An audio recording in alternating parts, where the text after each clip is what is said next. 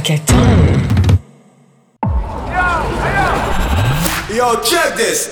J'aimerais savoir, est-ce qu'il y a d'autres types d'addictions, c'est-à-dire, euh, par exemple, je suis euh, malheureuse dans ma vie et la seule chose qui me procure du plaisir, c'est regarder la télé. Est-ce que ça voudrait dire que je suis addict à la télé?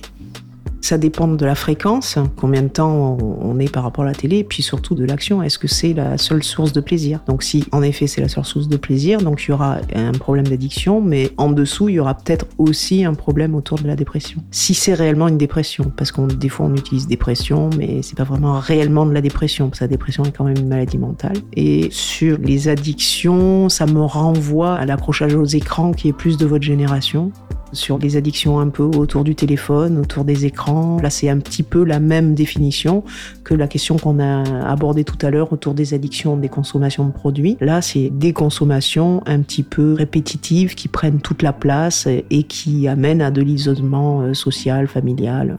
J'aimerais savoir, est-ce qu'on peut être addict aux jeux vidéo?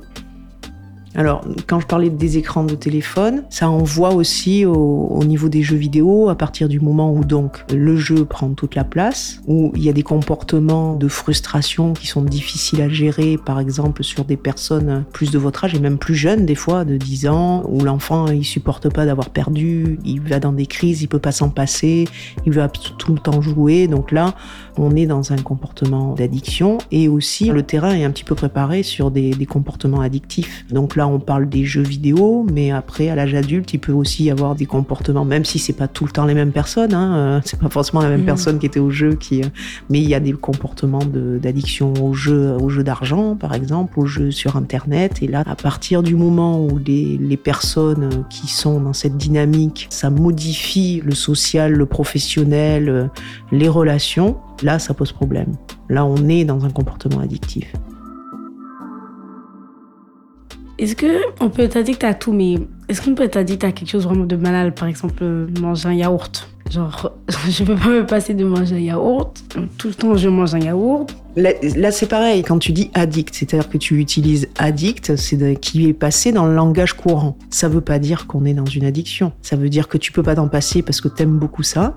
Manger un yaourt, c'est pas fumer un joint ou, mm. euh, ou prendre de la cocaïne.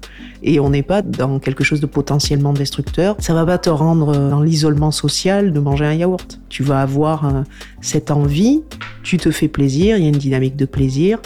C'est répétitif, c'est pas une drogue. Après, c'est à voir. Si tu manges 15 yaourts par jour, que tu manges que ça, euh, tu as peut-être des problèmes digestifs.